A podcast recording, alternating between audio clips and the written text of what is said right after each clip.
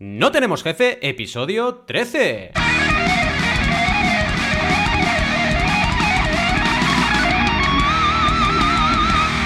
Bienvenidas y bienvenidos a NTJ o No Tenemos Jefa, el podcast donde hablamos de emprender con valores o de cómo ser feminista siendo hombre, lo que nos dé la gana. Podemos ir de lo más técnico a lo más banal. Si es que hablar de cómo ser feminista siendo hombre es banal, yo creo que es bastante complicado, pero lo comentaremos. ¿Quiénes hacemos este podcast? Pues ya lo sabéis, Alberto González, Adrià Tarrida, Roberto Aresena y un servidor, Valentí Aconcia, todos hombres con ganas de ser feministas.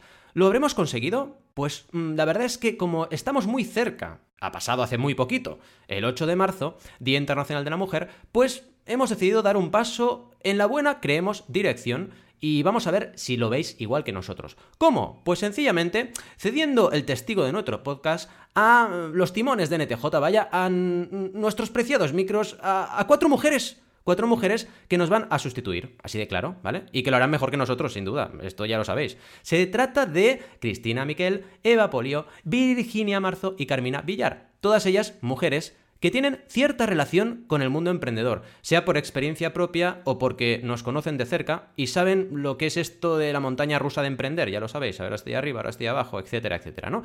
Y ahora venga, empecemos con el tema de hoy, que como habéis podido comprobar es el feminismo, así de claro. Eh, como no somos de no predicar en el ejemplo, o sea, ya sabéis que aquí lo que hacemos es primero hacer cosas y luego explicarlas, todos, nosotros cuatro y de hecho nosotros ocho en este caso, pues nuestra primera decisión para este episodio tan especial es ceder este testigo, ¿no? Las cuatro mujeres que os hemos presentado. Así que, sin anestesia, vamos a ir a hablar un poquito de esto de, de ser feminista y de emprender y de ser mujer y emprender y trabajar y básicamente esta intersección entre lo que sería emprender o ser intraemprendedor también me vale, ¿eh? o sea, estar dentro de una empresa y querer hacer cosas y ser feminista en el siglo XXI, que ya llevamos 20 años del siglo XXI, ya toca hacer cambios, ¿vale? Y la verdad es que también cómo se aguanta ese micromachismo, que no es el machismo hecho por un micrófono, sino que es un machismo pequeño, ¿vale? Eh, ya empezamos con mis bromas. Me voy a callar, así que tengo que soltar alguna broma, si no voy mal, ¿vale? Y ver un poquito, pues, cómo ellas también perciben esta evolución. ¿Habrá evolución? ¿Será como dice siempre Adrià que todo es, eh, todo es pues, progresista, posibilista y tal y cual? ¿O será más como a veces eh, soy yo que soy un poco el pesimista de aquí, ¿no? Que digo, no, es que esto es horrible, no sé qué, tal y cual. Lo veremos, lo veremos y además no lo diremos nosotros. Eh, mm, si queréis, yo creo que para no enrollarnos mucho más, vamos a por la sección y ya digo, yo estaré un poquito moderando, pero voy a hablar muy poquito, ¿vale? Así que sin más, vamos como siempre a por la musiquita de sección. Pues nada, en primer lugar vamos a presentaros un poco, ¿vale? Voy a ver un poquito si hay alguien en el otro lado del micro, ¿vale? Porque de hecho tengo a una de las componentes del equipo muy cerca, pero claro, las otras tres no sé si están o no, ¿vale? Entonces, a ver, Eva, ¿estás por ahí? ¿Estás por ahí? Hola, hola. Sí, estoy aquí. Madre mía. ¿Puedes presentarte un poquito? Decir hola, hola, ¿qué hace? Un poquito así a la gente. Sí, sí, sí, sí. bien, bueno, me llamo Eva Polío y soy arquitecta, aunque no ejerzo. Eh, soy cofundadora y directora de Cocoro, una marca de ropa interior. Y bueno, te conocí a ti hace tiempo. En, realidad fuimos al mismo instituto. Es verdad. Ah, y, a Valentí y a Adrián nos conocimos a través de esta campaña de crowd equity que hemos hecho recientemente. Y nada, os sigo en vuestro programa y tal. Y, sí, la verdad. Es que has sido una de las primeras personas en también enviarnos sugerencias y esto lo agradecemos un montón. Pequeño apunte, pero había que decirlo. Gracias. Eh, hombre, por supuesto. Eh, Cristina, ¿cómo vas? La verdad es que eres a la que menos conozco de aquí, pero vaya, ¿cómo estás? Y si nos puedes poner un poco en antecedentes, presentarte, etcétera. Hola, ¿qué tal? Pues sí, yo soy Cristina, eh, soy estudiante ahora mismo, hago ADE con estudios internacionales y bueno, conozco a Roberto por Startup C3M, que es la Asociación de Emprendimiento de, la Universidad Carlos III. Eh, por poneros un poco en contexto, mi experiencia laboral es más reducida que la del resto seguro.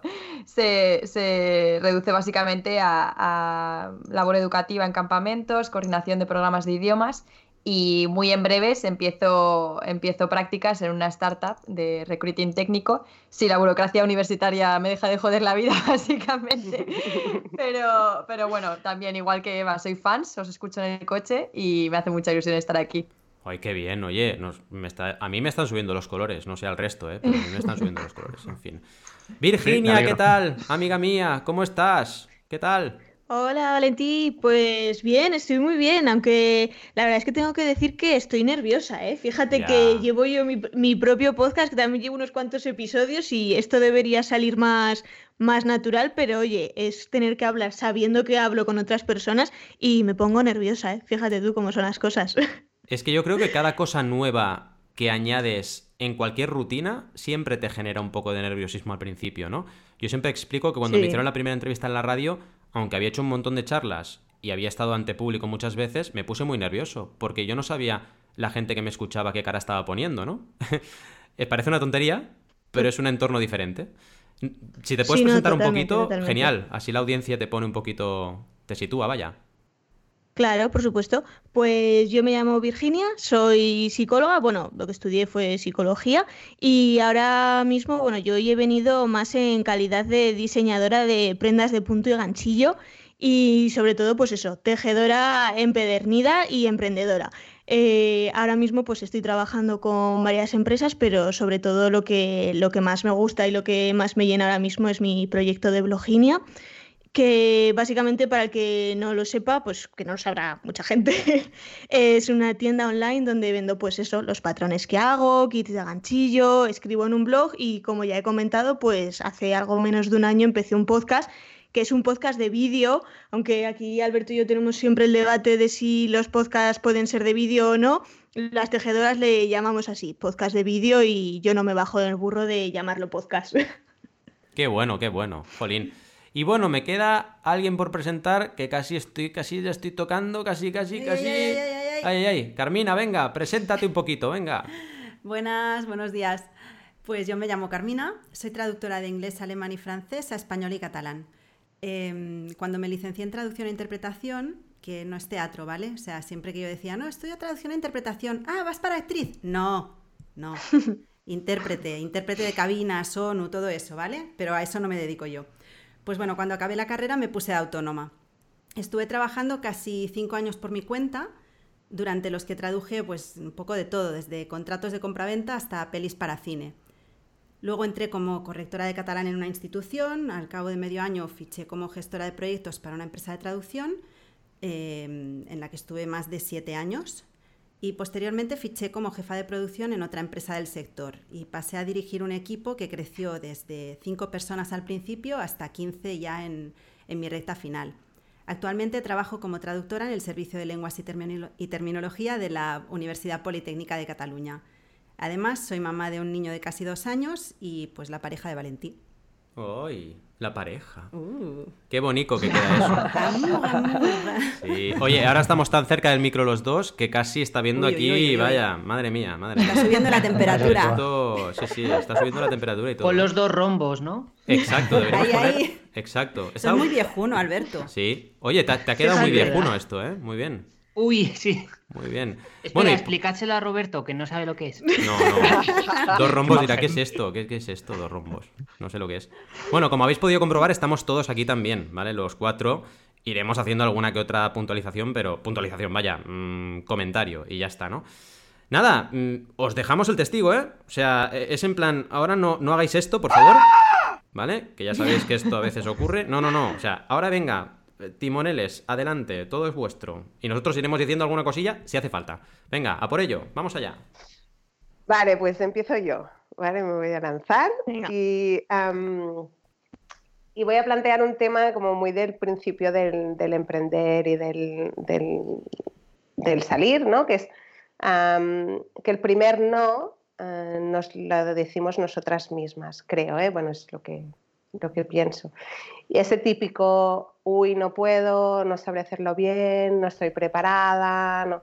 Este, este tipo de barreras que, las mujeres llevamos como muy, muy incorporadas y que ya nos hace como salir a la carrera como mm, tres kilómetros más para atrás que cualquier hombre.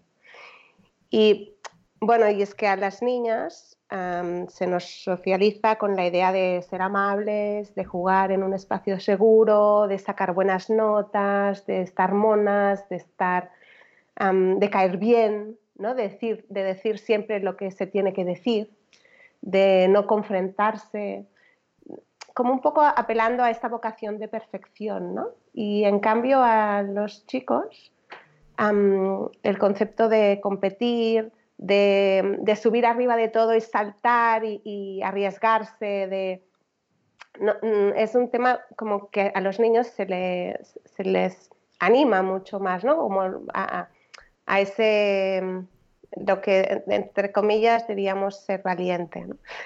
Y creo que si vamos mm, a cualquier parque infantil lo podríamos oír, ¿no? Podríamos ver como hay montones de madres que están gritando, atención, cuidado, ah, no te vayas por ahí. Y en cambio muchos más padres, en sí, sube por ahí, va, que tiene, mm, anímate. Entonces, este tipo de lenguaje no es que vaya dirigido a niños o a niñas, simplemente es que las niñas nos identificamos con las madres y los niños se identifican con los padres.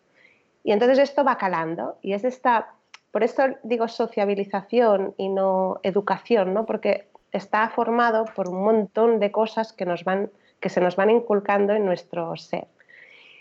Y ayer justamente escuchaba un TED de Reshmes Saujani que comentaba que, ah, que, todas estas cosas afectan a la vida adulta y que, por ejemplo, a los, hombres cuando aplican una oferta laboral si ven que cumplen el, 6, el 60% de las cualidades requeridas, ya se presentan. Mientras que las mujeres, solo si tienen, saben que cumplirán el 100%, se presentan. Es muy heavy la diferencia.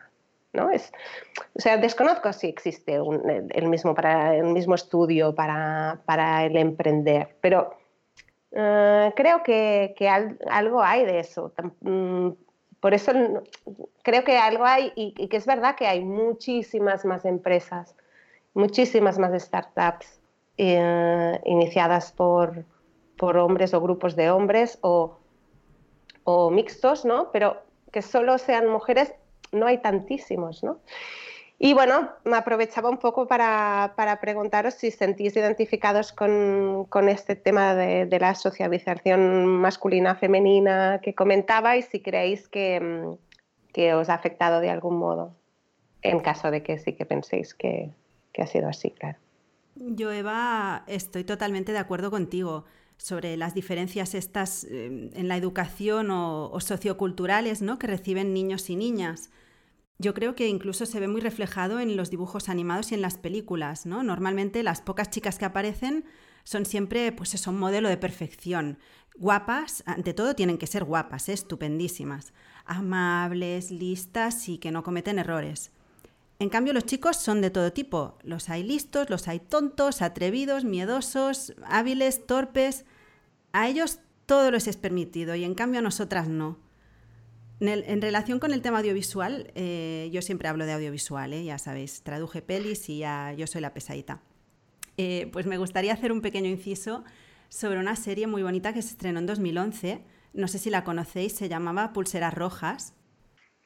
Para los que no suene, pues la serie pues, hablaba de la vida de unos chavales que por enfermedades varias pasaban una gran parte de su infancia o juventud en un hospital. Uno de ellos tenía la idea de montar un grupo de amigos para vivir aventuras juntos y tal, y buscaba seis perfiles distintos. El líder, que sería él, el colíder, que sería el líder si no estuviera el líder, el guapo, el listo, el imprescindible y la chica. Repito, la, serie, la serie era preciosa, ¿vale? Tocaba muchas fibras sensibles, no quiero criticarla, de verdad. Pero a mí eso de que la chica fuera un rol me disgustó bastante. O sea, los chicos pueden ser de muchas formas, pero las chicas solamente podemos ser de una forma, podemos ser chicas. No sé. Me parece súper fuerte. Mira que vi la serie y no lo pensé en ese momento y ahora mismo ha sido como, Dios, qué impacto que no me diese cuenta. Me parece muy, muy fuerte. Porque es algo que ya, tenemos tan asumido, ¿verdad? Tan, tan interiorizado. Sí.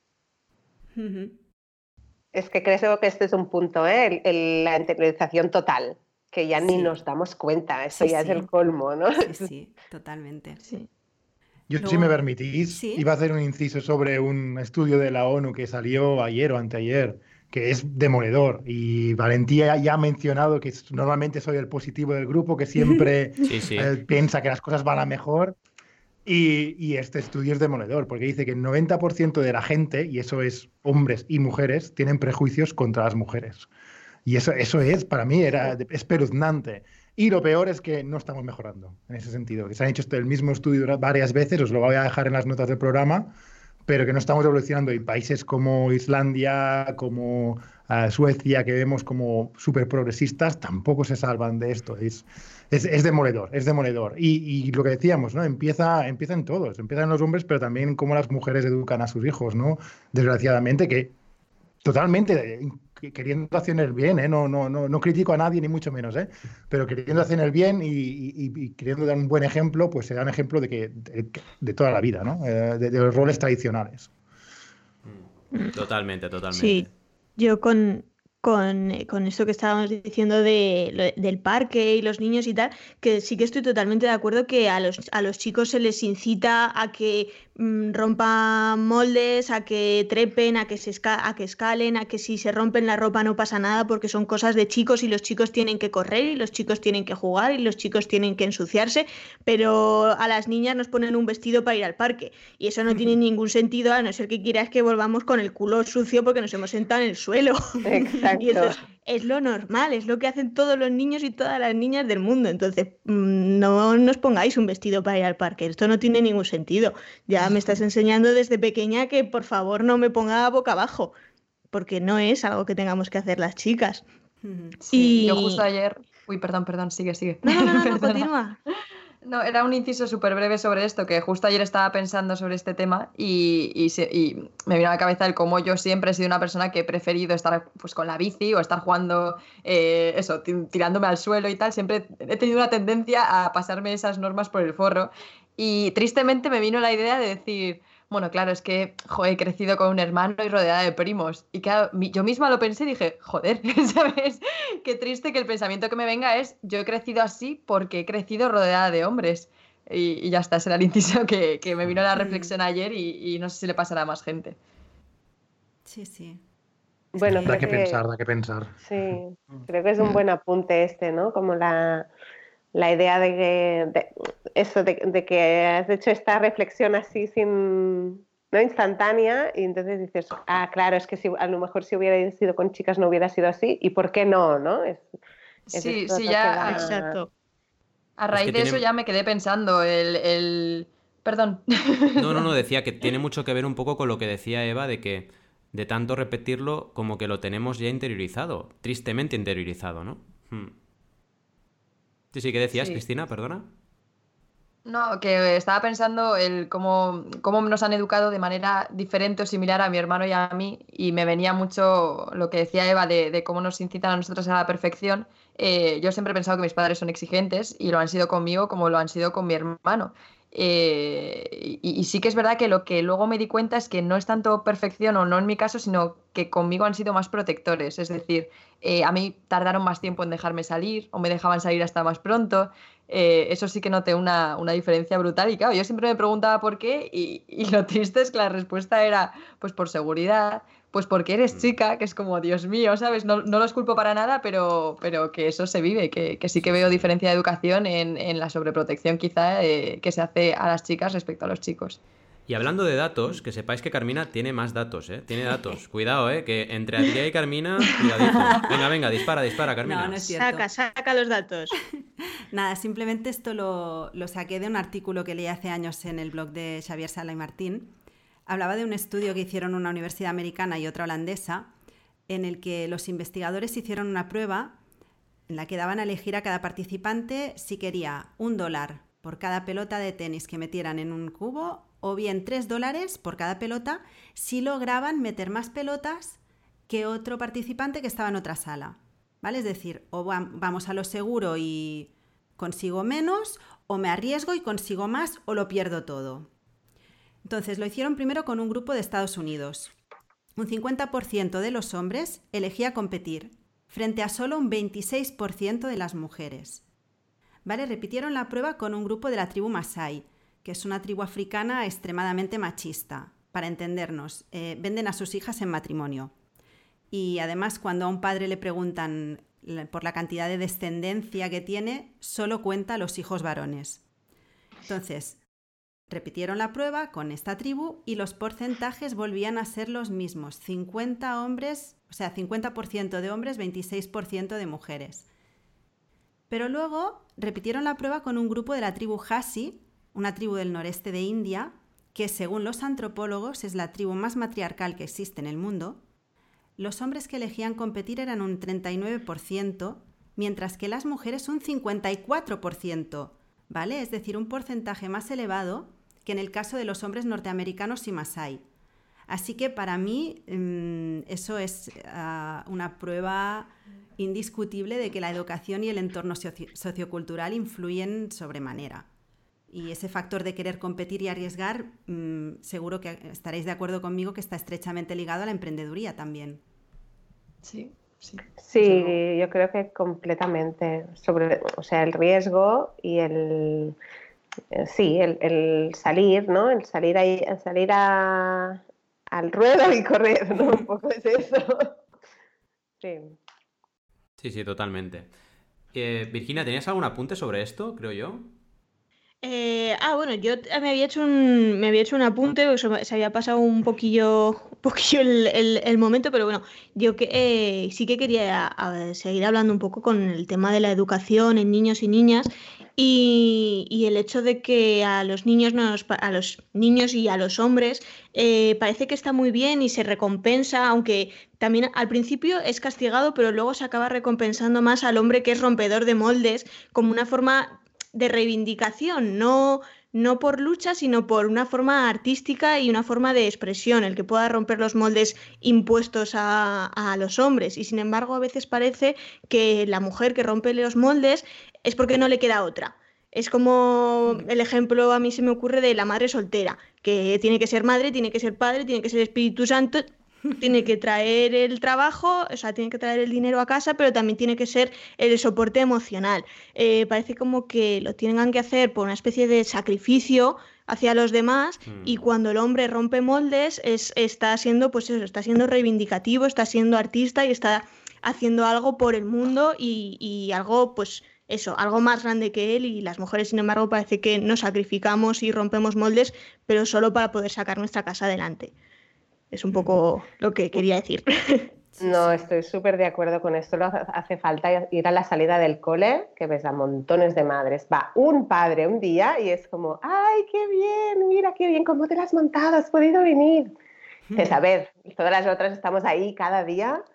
Mm, Sí, sí. O sea, no, e- esta cosa es, es- es- es muy impactante realmente. Totalmente. Yo solo quiero Bueno, hacer un apunte friki, perdonad, pero en el documento compartido que tenemos de Google, ¿vale? Solo tengo que decir que hay alguien que es murciélaga anónima. Y esto lo quiero decir porque Rob es muy fan de, Bat, de Batwoman. No podemos decir el Bat, lo que sigue, no, es Batwoman hoy solo, ¿vale? Y me ha hecho mucha gracia. Una tontería como cualquier otra, perdonad. Ya está. Bueno, yo me lanzo. Nadie es- una capibara. Iba a decir, y, na- y nadie es fan del carpincho anónimo porque Ah. yo creo que esto también hay que mencionarlo. Entonces, Carpincho Woman, carpincho. cuidado. Carpincho Woman sería peligrosa, ¿eh? Yo creo. Carpincho. Pe- ¿Pero eso qué es el carpincho? ¿Qué animal es? Exacto, eso debe preguntar yo. Pues Yo seguro que no muy bonito. Es, un- una especie de roedor gigante que vive en Australia, creo. Yo tengo un ligre, no sé. Un ligre que. que- ¿Por qué ponen nombres tan raros? ¿Por qué no ponen un tigre, un elefante? Un ligre. Un Claro, ligre. Porque que es mola más. un cruce No entre un gato, león y tigre. ¿Por qué? No entiendo. pues, pues Valentín, porque no te quieren encasillar en un solo animal. Tú puedes Es ser verdad. lo que tú quieras. Quieres ser un león y un no sé qué, pues puedes ser. Un ligre. No Le- te sientas iba a decir lo mismo, digo. el patriarcado asomando. ¿Cómo vez. puede ser? Google no va a digo, ser quien te defina. Es verdad, es verdad. Toda la razón. Totalmente, digo, ¿cómo, cómo puede ser que Valentí, siendo vegano, diga esto? Esto es increíble. ¿Cómo puedes Es hacer esto? Perdón, viva los ligres. Voy a, voy a comprar ahora vivalosligres.com, que seguro que está libre. ¿Los ligues o los ligres? Perdón. Los ligres, lo- ya estamos, Ah, los ligres, los ligres. Bueno, yo me lanzo. eh, quería sacar un tema eh, relacionado con la tecnología y la educación. Eh, y es que, bueno, como sabéis, hay una gran diferencia entre mujeres ingenieras y hombres ingenieros. Por algún motivo, cuando nos, nos hablan de una programadora, y, quieras o no, ya te sorprende, te llama la atención. Eh, y hace poco me llegó un programa que se estaban realizando en institutos eh, básicamente se formaban equipos y se daba la oportunidad de desarrollar una app y un business plan eh, mentorizados y, y- y entonces la posibilidad era de llegar al Silicon Valley a pasar una semana allí todo pagado visitando las mayores empresas eh, de, de esa zona. Y el requisito es básicamente que solo podían participar niñas. Eh, los niños no, no podían participar en este programa para promover eh, que las niñas desarrollaran gusto por la tecnología. Entonces a mí se me causó un poco un dilema moral, porque por un lado dije, joder, qué bien, ¿sabes? Que, que se promueve esto de manera que haya más ingenieras y, y más eh, eh, pues, mujeres a las que les guste la tecnología. Pero por otro lado, me puse en la situación y dije, joder, igual yo si hubiera estado en ese momento que habría participado 100%, me habría dado rabia el no poder formar equipo eh, con mis compañeros. O yo qué sé, igual pues se puede pensar que es un poco trato diferencial porque no se da la misma oportunidad a una niña que a un niño, que, que igual es lo que estamos buscando, ¿no? Que el trato sea eh, igualitario. Entonces, lo dicho, no sé muy bien qué pensar de esto, se me causa un poco dilema, entonces quería preguntaros vuestra opinión eh, sobre estos programas que favorecen la participación de mujeres eh, para promover su, su interés por la tecnología. Yo, si me permitís, a mí no, no me parece injusto. O sea, si precisamente se trata de fomentar la tecnología entre las chicas, si no se pone esa restricción, al final seguro que habrá más chicos que chicas participando. Y puede que luego la representación femenina que gane ese viaje a Silicon Valley pues sea más bien escasa. Y así mm, yo creo que no se consigue nada. Yo, de verdad, yo soy defensora de la discri- discriminación positiva. O sea, si algo no se consigue de forma natural porque pesa demasiado el legado sociocultural, Creo que tenemos que poner todos los medios para invertir las inercias hasta que al final eso se convierta en una tendencia natural. Es una forma más de, de visibilización al final. Vuelvo a referirme a los productos audiovisuales. Hace 30 años apenas se veían en las series personajes homosexuales, ¿vale? O que no fueran el típico hombre heterosexual, la típica mujer heterosexual. Actualmente, pues vemos gays, lesbianas, transexuales, y es algo normal. Recuerdo una vez hace años que mi abuela dijo, a ver, perdonad por la incorrección, ¿eh? pero ten- ten- tenemos que ponernos en el contexto, es una mujer mayor, tal, bueno, pues la cito textualmente. Dijo que últimamente en la tele salían muchos maricones. ¿Vale? Ahora ya no lo dice. Ahora lleva años sin decir esas cosas. Ella al principio lo vivió como algo impuesto, ¿no? Algo que no era natural, pero poco a poco se fue convirtiendo en una realidad normal para ella. Es más, ahora incluso ha aprendido a decir gays, imaginaros a una mujer de 87 años, ¿vale? Pobrecita. Y, y además uno de sus presentadores favoritos lo es. O sea que Y- por mí sí, adelante, sí hay que poner restricciones para, para conseguir la causa. ¿Algún apunte más al respecto de esto? Por ejemplo, Eva, que te, está Yo, muy yo calladita. también, bueno, yo creo que es- estoy súper de acuerdo con, con lo, con lo comentado por Carmina, porque yo también pienso que la discriminación, o sea, aunque no soy defensora a ultranza de la discriminación positiva, creo que sí que es necesaria, en paralelo a otro tipo de trabajo, ¿no? Lógicamente, para, para que... mm, para, o sea, no solamente hacer discriminación positiva, sino hacer otro tipo de, de acciones para que, la- que el- las desigualdades se vayan reduciendo.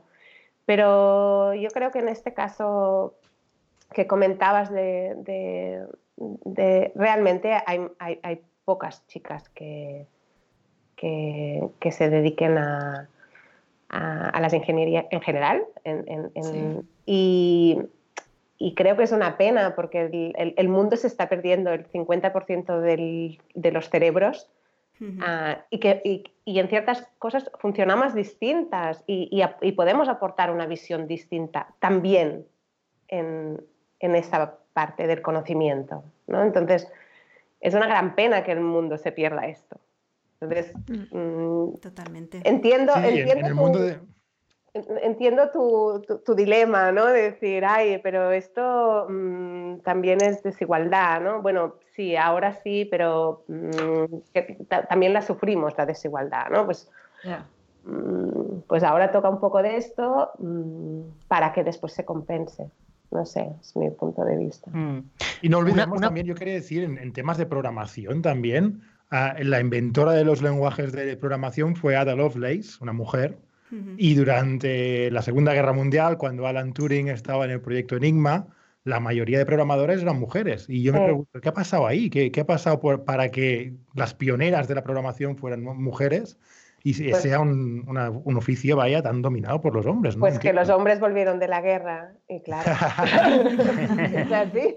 Entonces las mujeres tenían que volver a la casa para volver a tener todo Qué el... Sí, Hay, hay una, hay una mentalidad muy machista en las empresas eh, de desarrollo de software grandes, en las, corporaciones, por así decirlo, y aquí incluyo incluso a grandes marcas, ¿eh? no, tenemos que pensar que, sean solo las cárnicas, que, lo que hacen es que contratan a muchísima gente sin, sin darse cuenta de que suele coincidir que los puestos en los que, ah, digamos, hay una parte pública, es decir, pues eh, hablar con clientes o gestión de proyectos ah, de manera, digamos, haciendo outsourcing con algún cliente o este tipo de trabajos, sí que suele haber mujeres, eh, o yo he visto bastantes mujeres, pero suelen ser en ese tipo de puestos, ¿no? En puestos en los que tiene que haber una persona, eh, pues, que se vea, digamos, eh, guapa, eh, que sea amable, lo que hablabais antes, ¿no? O sea, que cumpla todo ese criterio y suele haber mujeres ahí y eso es impactante, ¿no? Que vas a la oficina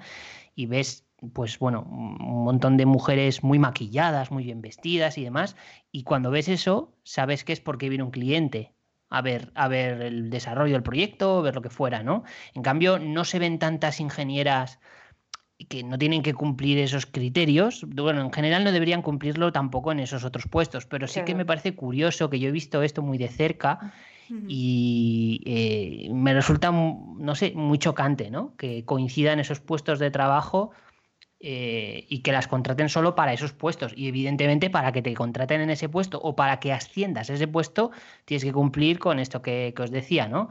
Pues eh, ser muy guapa, vestir bien, ser muy amable y atenta con el cliente y todo este tipo de cosas, ¿no? Totalmente, totalmente. De hecho, eh, bueno, lo siguiente que iba a sacar, el siguiente barro en el que me iba a meter, tiene, tiene un poco que ver con esto. Eh, sí, estoy totalmente de acuerdo con que muchas veces cuando se hacen, se, se dejan tareas de relaciones públicas o de trato con clientes, eh, se elige a una mujer por encima de un hombre por imagen de, de la empresa, tristemente. Y entonces eh, quería sacar el tema de, como estábamos hablando de programadores y programadoras, eh, si pensáis que la empleabilidad de una programadora con respecto a un programador o de una mujer tequi con respecto a un hombre es más sencilla o más compleja. Es decir, pues si las empresas eh, resulta menos fiable una programadora que un programador, por el contrario, se trata de manera igualitaria, o si de alguna manera se favorece a las mujeres programadoras pues por, por imagen, porque está bien visto, porque queda muy bien eh, contratar a una mujer. Y, y, si esto no es un poco triste, el, contratar por beneficio pro, propio, como, como, como si necesitaran no sé si me explico, como si necesitaban esa ayuda para brillar por su propio trabajo. Eh, a mí es algo que me da mucha rabia, la verdad. Esto aquí sí que me mojo eh, diciendo que, que joder, si, si, lo hacen por pura imagen, eh, pues no me parecería bien. Y también estudiar esto obviamente es muy complicado. ¿Cómo demuestras que una empresa está contratando por imagen y no, y no porque de verdad lo merece? No sé, no sé qué pensáis de este tema. Me parece complejo, pero a mí desde luego me parece súper interesante. Pues con lo que acabas de decir de cómo, cómo lo veríamos, cómo veríamos si una empresa contrata más a las mujeres. Bueno, lo primero yo pienso que, que, sí, que a las mujeres en tecnología no será únicamente por eso, pero creo que se las contrata muchísimo por la imagen. ¿Y cómo se podría ver si, si se está contratando por esto o no? Pues yo analizaría las redes sociales de las empresas. Eh, quiero decir, analiza el porcentaje de mujeres que realmente trabajan en esa empresa con el porcentaje de mujeres que salen en las redes sociales. Porque muchas, o sea, las empresas grandes con las que yo puedo haber tenido algo de relación, el porcentaje de mujeres es muy poquito, es muy bajito y sin embargo, si miras sus redes sociales, siempre hay al menos una mujer en las fotos que para nada es representativo de cuando luego vas a la cafetería o vas en el ascensor o vas a cualquier planta, cualquier mesa de trabajo, que el porcentaje es muchísimo más pequeño. Y eso me recuerda que me había hecho aquí yo una, un apunte y es el, el tema de las cuotas, que creo que está ahora muy extendido y creo que ha sido un logro, pero que me da muchísima rabia el, el, que se hayan impuesto cuotas en empresas y en puestos, de, en puestos de poder, porque es pues esto lo que decía Carmina, es discriminación positiva, que a mí me da muchísima rabia. O sea, que se tenga que hacer discriminación positiva, a mí se me llevan los demonios cuando se dice que Ay, hemos logrado un 50% de cuota, pero, pero de, de, de, cuota, como si no nos hubiésemos ganado estar en ese puesto de trabajo. O sea, nos tienen que poner porque tiene que haber un número de mujeres y no porque yo haya estudiado exactamente lo mismo, hayamos estado en la misma carrera o hayamos hecho las mismas prácticas. Parece que no nos lo merezcamos. Pero, pero por otro lado, es que creo que a veces si no se hicieran cuotas y si no se hicieran, como decía Cristina, eh, cursos solo para mujeres, es que creo que tristemente ni siquiera habría mujeres si no tuviéramos estas cuotas que me parecen horrorosas y que yo deseo y, y lucho y es mi lucha diaria el que no sean necesarias las cuotas. Pero es que tristemente a día de hoy son necesarias porque si no, no creo que en muchos puestos ni siquiera habría mujeres hoy en día. Totalmente. A mí hay un comentario que me jode muchísimo que es el de cuando, por ejemplo, se sale el, conse el Consejo de, Ministros y Ministras, que es de, pues yo qué sé, un, un 50%, y entonces ese comentario que está muy, muy dicho, que es eh, igual esa persona no, se lo no merece estar allí, pero está porque es mujer, ¿sabes? Por cumplir la cuota. Sí. es algo que me jode muchísimo. Me parece, no sé, me parece que, que hay mujeres y hombres válidos y válidas para, para ese puesto seguro. Eh, yo, por entonces... eso, en, este ejemplo en concreto, eh, yo lo tengo claro. Eh, quitemos a todos los políticos y políticas, porque no vale ninguno. Y, Estoy y de entonces acuerdo. vamos a decidir, ¿no? no, no pero tienes toda la Ponemos a mi cuñado que se sabe un montón.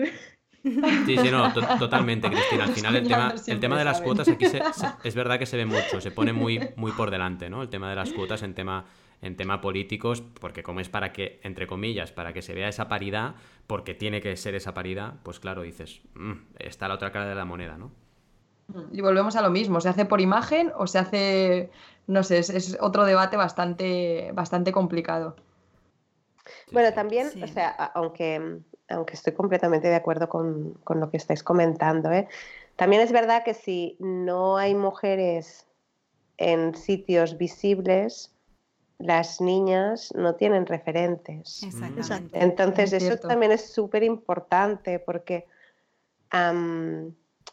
bueno, yo tengo una niña de 10 años y, y claro, y, y, bueno, tenemos conversación, entonces ellas a veces me pregunta, no sé, cuando vamos a ver algunas cosas a museos, bueno, pero ¿y, y hay, ¿y hay pintoras? Bueno, claro, sí, están esta, esta, pero, y hay no sé y, y hay astronautas, y hay... Es- claro, porque ella quiere identificarse con alguien, lógicamente, ¿no?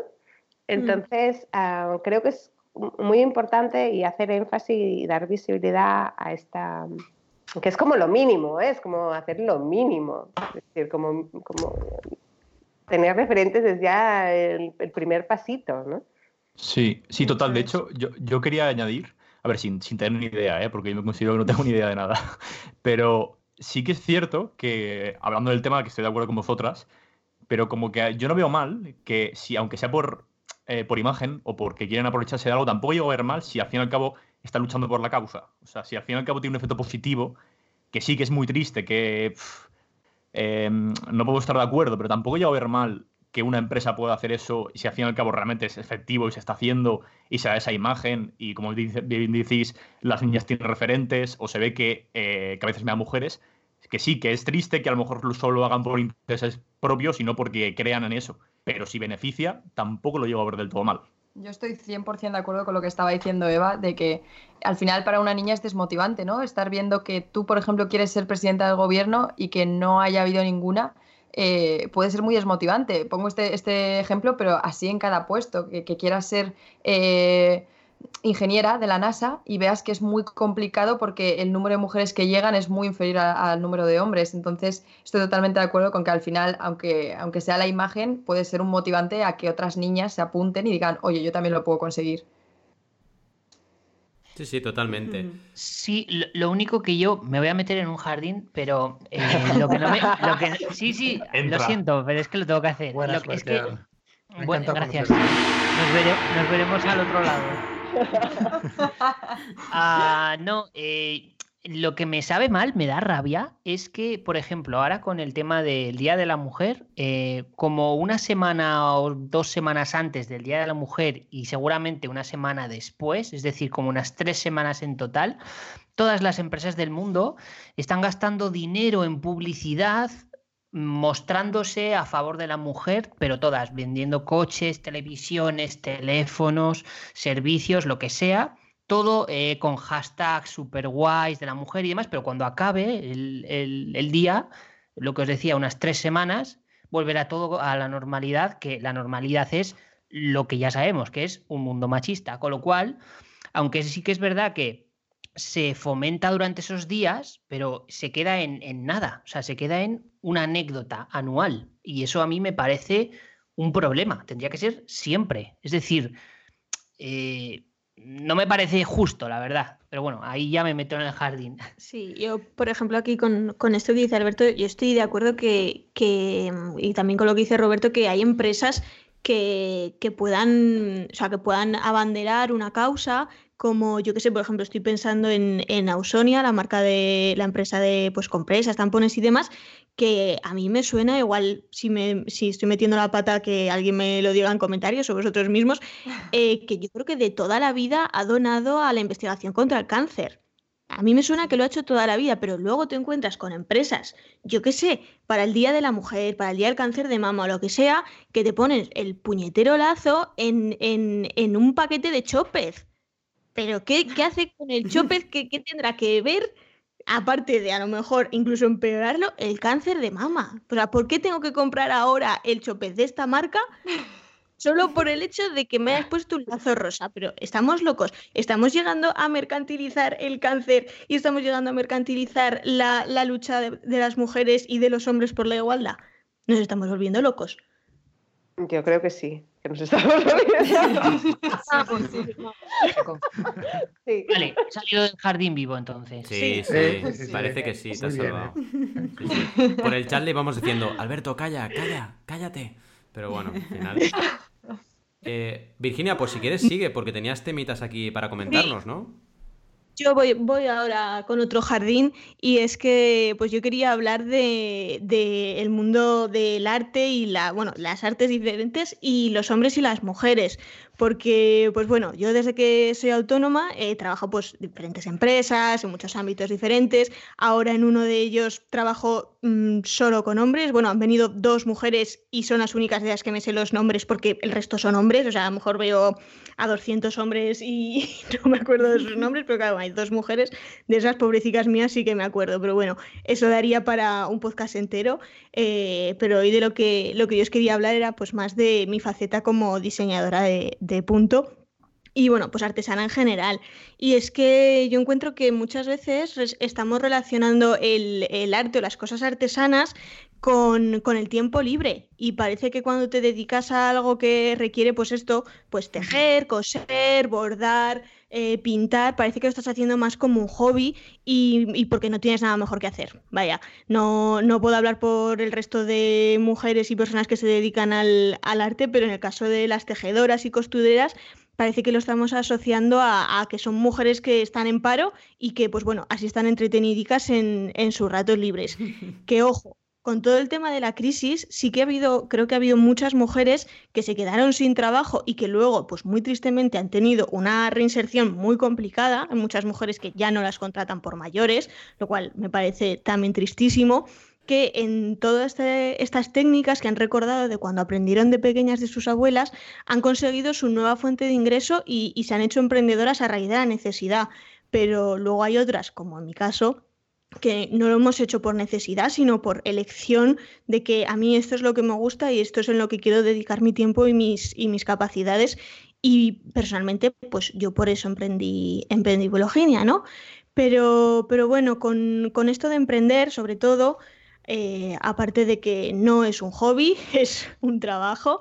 Eh, yo quería remarcar que ya lo hemos comentado un poco antes también, pues, pues esto, que hay como dos lecturas de cuando emprende un hombre y cuando emprende una mujer que, que me parece sangrante. Y es que a mí me da muchas veces la sensación de que cuando emprende un hombre parece que es se, nos dibuja en la cabeza el perfil de una persona que es intrépida, que es soñadora, que está inspirando a los demás, que se podría convertir en un icono, podría ser el futuro Steve Jobs, que, está siendo el motor de la economía con su emprendimiento, los autónomos que levantan el país, que es, vaya, que es el jefe. Y sin embargo, cuando está emprendiendo una mujer, nos imaginamos otra figura, nos imaginamos que que, oye, y, a ver si va a estar cometiendo una insensatez, porque, porque, bueno, pues ya tienes una cierta edad, ¿no tienes miedo de que con esto de emprender y montarte una empresa se te vaya a pasar el arroz? no sé, tenemos como una percepción un poco distorsionada del, riesgo que está suponiendo para emprender para los hombres y para las mujeres, que, que bueno, que lo hemos comentado, lo hemos comentado también un poco antes.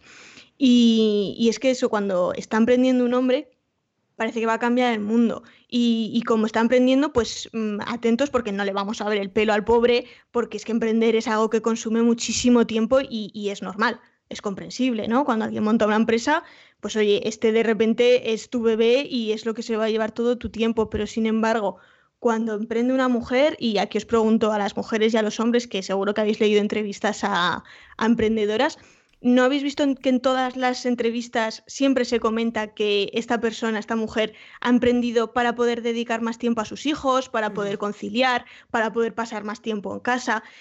¿Por qué los hombres parece que están emprendiendo y tienen una misión con el mundo y las mujeres estamos emprendiendo para poder ver más a nuestros hijos? Totalmente de acuerdo con lo que dices, ¿eh? Yo aquí sí que tengo que romper una lanza a favor de mi discurso que intenta ser feminista, porque estoy tan lobotomizado como la mayoría de seres humanos eh, en este planeta que no puedo evitar a veces mm, cosas que son machistas, porque... Excepto la tribu que nos ha comentado Carmina, ¿eh? En India. exacto, es verdad, en una parte no, ¿no?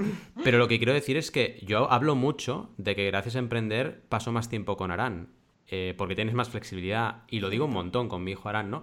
Lo digo un montón y, creo que es una de las ventajas de emprender, que luego a lo mejor te tiras currando hasta la una de la noche ese día, ¿no? Pero al menos tienes esa flexibilidad, ¿no? Y creo que es muy importante lo que acabas de comentar, que se vea que en el final es igual para todos, para mujeres y hombres, ¿no? Lo bueno y lo malo de emprender, vaya. Claro, claro, sí, sí, es verdad que, mm, es, o sea, que puede ser que emprendiendo tu propio negocio o, abriendo un negocio online desde que puedas trabajar, con el que puedas trabajar desde casa, lo puedes compatibilizar más con los hijos. Sí, eso es verdad. Pero ¿por qué los hombres, o sea, mm. por qué lo enfocamos a que los hombres tienen una visión para con su empresa, para con su producto, para con su proyecto y sin embargo, nosotras parece que el, proyecto importa un poco menos que el hecho de poderlo conciliar con, nuestras labores en el hogar. Total. Sí, también es, es, verdad lo que comentas de que uh, seguramente las mujeres mm, lo verbalizamos más, mm, porque lo vemos también como una, o al menos es mi caso, ¿eh? lo veo como una fortaleza. Y en cambio, los hombres no acostumbran en entrevistas, a emprendedores no acostumbran a, ver, a poner sobre la mesa, no, y, tengo, hijos y, y, hago esto y hago lo otro, ¿no? Es como que es un tema que no entra en el discurso. Hmm. Y, cuando entra en el, y cuando entra en el discurso lo premiamos muchísimo, lo decimos, jo, que es su padre. Exacto, y, sí, y es, es mm, Sí, pone un poco de mal humor casi. Sí, quizá, tiene que ver un poco por la, percepción del carácter que se puede tener, eh, como hablábamos, que está totalmente afectada por nuestro entorno, eh, de los hombres y las mujeres con respecto a, pues que quizá las, las mujeres, eh, por cómo nos han educado, tendemos a pensar que imponen menos o que eh, destacan menos por su carácter o su capacidad de liderazgo, lo cual para nada. Es decir, eh, hay, startups súper exitosas lideradas por mujeres eh, y lo triste es que igual a mí lo que me da la sensación es que puede ser porque a una persona que se esté reuniendo o que esté viéndolo desde fuera le parezca que, tiene menos capacidad de liderazgo o que tenga, tenga una imagen menos imponente en cuanto a, a, ver, si, me, expreso bien, como a, autoridad, por así decirlo. Mira, eh, yo, aquí, una de las cosas que nos hemos planteado cuando, cuando estábamos con, todo el tema del pitch y todo esto para, la campaña de, crowd y, para ir a buscar dinero para Cocoro, ah, uno de los dijimos, vale, vamos a hacer algunos cursillos sobre cómo hacer un pitch, ¿no?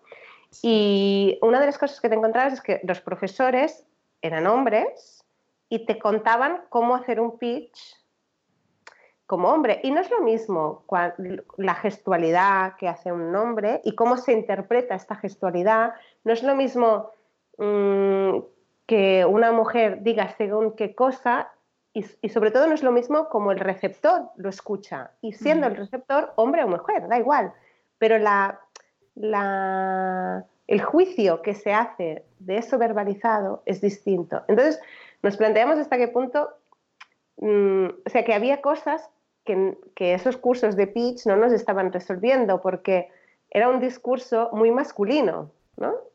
Y no encontrábamos un discurso femenino de cómo hacer un pitch siendo mujer. Y hmm. mm, entonces ahí mm, bueno, se nos abrió una ventana de decir, vale, ¿y ahora qué? ¿no? ¿Cómo es que no hay en, en, tantos sitios que, que, públicos que hay en Barcelona que te enseñan cómo hacer este tipo de cosas, ¿no? ¿Cómo es que no, no se ha pensado en eso, ¿no? que, es algo muy básico? No es lo mismo que un hombre diga una cosa que la, que la mujer diga esa misma cosa. Totalmente, totalmente. La verdad es que es súper... Mm, me acabas de abrir un, un tema que, que, nunca lo había reflexionado, pero sí, en la formación. ¿Qué problema hay, no? Porque al final dices, si el profesor es el profesor, un hombre, pues claro, enseña de una determinada manera y ve el mundo de una determinada manera. Totalmente, totalmente de acuerdo. Mm. Mm. En fin, Carmina, creo que tienes aquí algunos temas para comentar, ¿no? ¿También? Sí, unos, unos cuantos. bueno, pues eh, yo, mm, yo sigo con mi rollo del audiovisual, ¿vale? Eh, bueno, ya sabéis que, tengo un niño pequeño y, bueno, pues eh, los últimos meses pues me he ido fijando en varios productos audiovisuales para bebés. Eh, y recuerdo en concreto una serie que se llama Charlie and the Letters, o sea, Charlie y las letras, que es para enseñar a los niños el abecedario, ¿no? Entonces mi hijo, pues es que adoraba la canción que se repite en todos y cada uno de los episodios.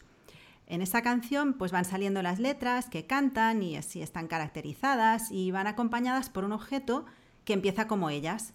En la C, por ejemplo, pues salía una letra C con una voz así rasgada, más bien masculina, un tupé con un coche detrás, por la letra C, pues car. Entonces, a media canción me fijé que seguramente la proporción de letras con voz masculina superaba las de voz femenina, aunque bueno, no le di mucha importancia. Pero luego al llegar la letra, R, eh, se produjo para mí un claro ejemplo de ese machismo o sexismo no intencionado, ¿vale?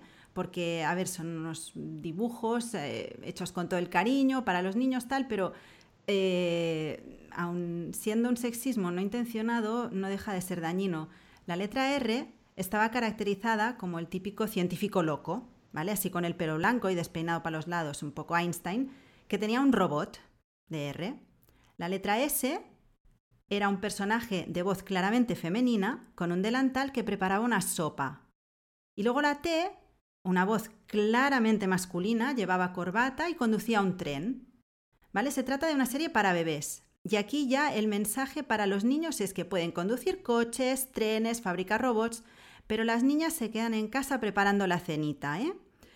Eh, no sé, yo actualmente trabajo en la Universidad Politécnica de Cataluña, como os decía, y en esta universidad de carácter marcadamente científico-tecnológico solamente tenemos un 25% de chicas estudiantes. Y eso encaja bastante con lo que ya llevábamos hablando hace rato, ¿no? De las programadoras, tal, bueno, que, estamos dando vueltas sobre lo mismo siempre, porque, bueno, pues está ahí. Sí, sí, totalmente, ¿no? Eh, sobre esto, comentarios que puedes tener. ¿Alguien? Pues es que, pongo el ruido de grillo o de grilla. de grilla, ruido de grilla. Yo, es que me pregunto, cuando oigo todo esto, ¿cómo salimos de este ciclo en el que estamos? Ya. ¿no? Porque ¿cómo, ¿cómo rompemos con la perpetuación de este machismo, que es así de claro, ¿no? De la sociedad. Es que no, no, no consigo, no consigo, no se me ocurre nada, vaya, no sé. Y atención, que Adrián es el optimista de aquí, ¿eh? Cuidado, cuidado. Estamos jodidas. Perdón, chicas, perdón, chicas, no. Bueno, no, yo, o sea, yo iba a entrar un poco con, siendo el posibilista esta vez, Adrián. Eh, a ver, es cierto que está muy jodido, pero visualmente lo que estamos haciendo ahora mismo puede ser para que seamos más conscientes todos. De hecho, yo estoy aprendiendo mucho, al fin y al cabo, y escuchando. Y joder, al fin y al cabo, eh, poco a poco creo que vamos a ir mejorando la situación, espero o confío, a lo mejor soy demasiado optimista, pero por eso es necesario este episodio, un ejemplo, ¿no? Creo que es una, algo más de lo que podemos hacer para que seamos muy conscientes de eso, de absolutamente todo lo que vemos, oímos y cómo nos comportamos como sociedad. Yo aquí, si me permitís un pequeñísimo apunte rápido, em, como normalmente nuestra audiencia está acostumbrada a unos episodios de aproximadamente una hora y llevamos aproximadamente una hora y os aseguro que me encantaría que fuera de tres, ¿vale? Este especial y podríamos llegar porque creo que está habiendo una inercia muy buena. Os propongo que hagamos eh, un segundo episodio con la parte de debate y preguntas. O sea, ahora dejar que acabe Carmina con lo que tenía preparado, ¿vale? Y la parte de debate y preguntas pero con la calma, ¿eh? porque también tenemos que coordinar a muchas personas, ¿no? Pero plantearlo como una segunda parte para poderlo hacer un poco más digerible, porque si no nos va a quedar un episodio de dos horas y media y la gente va a alucinar, ¿vale? Si lo veis bien, todas, porque aquí deciden ellas, ¿eh? Cuidado. Yo lo, veo estupendo y, y, veo tu propuesta y le sumo el que nosotros aquí en el debate y preguntas ya tenemos algunas preguntas que, que nos habíais planteado y que habíamos pensado nosotras, pero yo lo abriría a que nos pregunte la gente en comentarios y los incluyamos. Muy bueno. Correcto. Sí, sí. Me encanta. Sí. Y puedo añadir una cosa. Yo iba a preguntaros, ¿vale? Porque haciendo una, un audit, ¿no? De, mis, de, mis, ah, de, lo que consumo, ¿no? el día a día los podcasts que consumo son de, todos de chicos. Los libros que he leído, la mayoría están escritos por chicos. No, tres de, en los últimos dos años están escritos por chicos.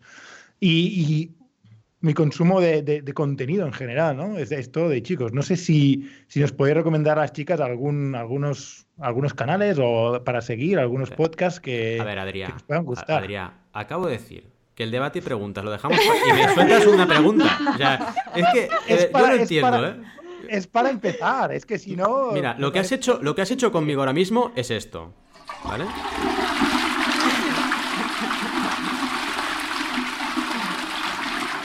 Cosa a la que yo estoy acostumbrado. Pero bueno, no pasa nada, no pasa nada. Venga, Esto luego se edita y no pasa nada. Exacto, exacto, no pasa nada. Venga, va, no, no, me parece bien. Venga, va, contestemos la pregunta, va.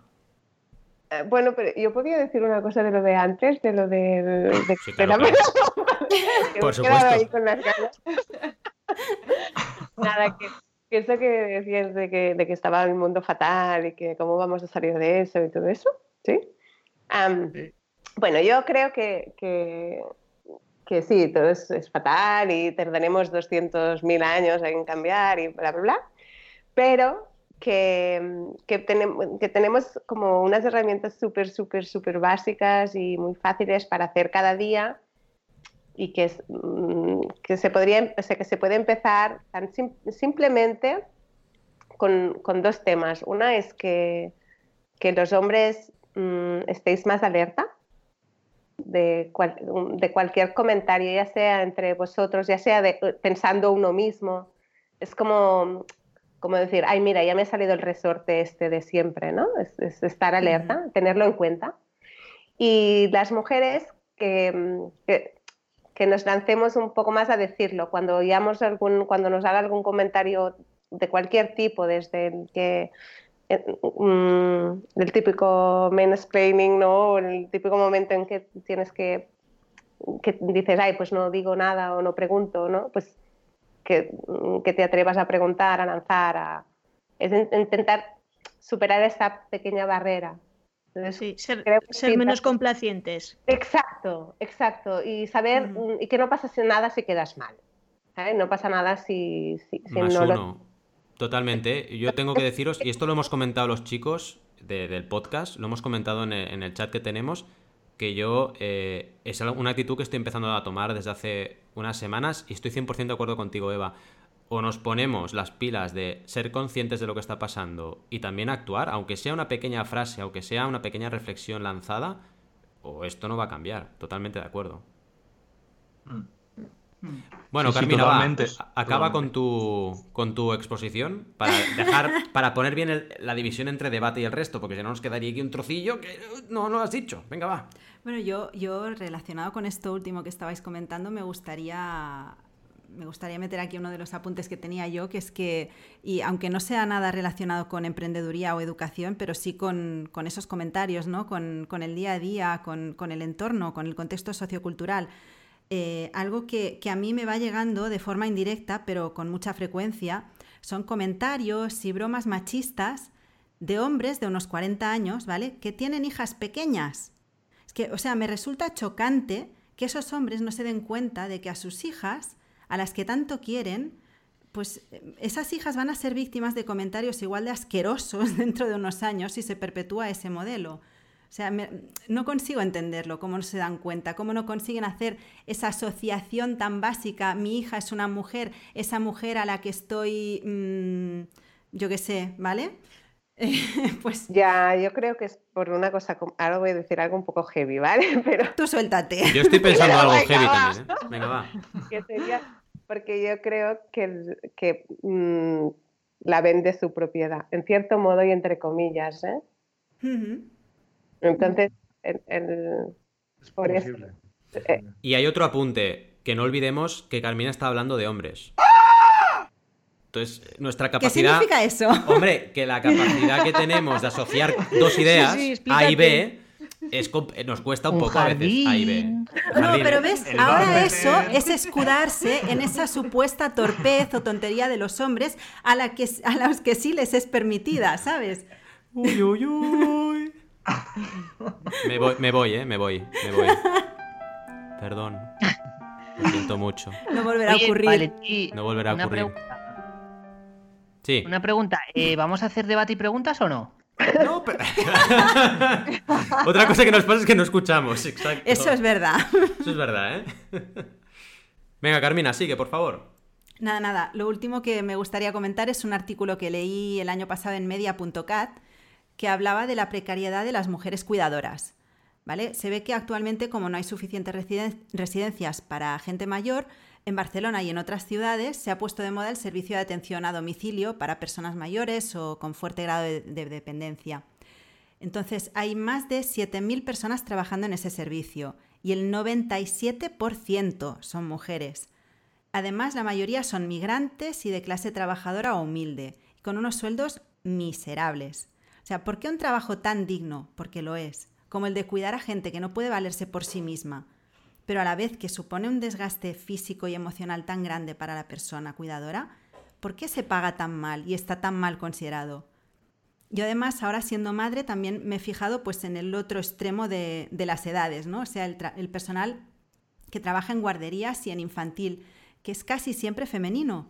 Y es un trabajo también mal remunerado. Es decir, nuestra sociedad permite que se paguen millones, perdón por el tópico, ¿eh? que se paguen millones a cuatro tíos que persiguen un puñetero balón, pero en cambio el cuidado y el acompañamiento de nuestros mayores o de nuestras hijas e hijos, que son el futuro de nuestra sociedad, no merezca la pena un salario ni de mil euros.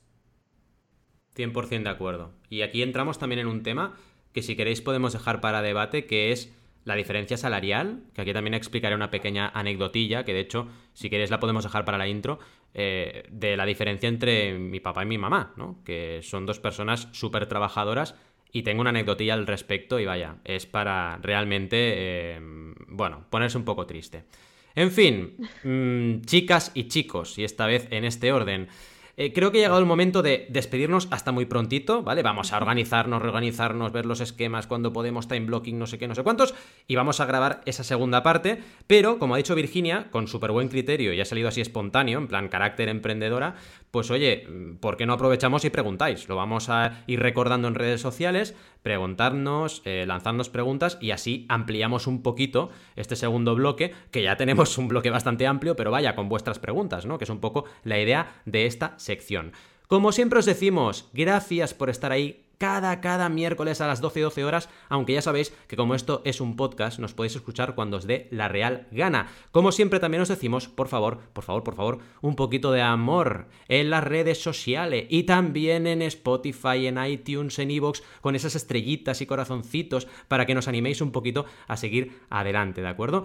Como siempre, hasta el miércoles que viene, os deseamos muy buenas y creativas jornadas. ¡Hasta luego! Hasta luego. Adiós.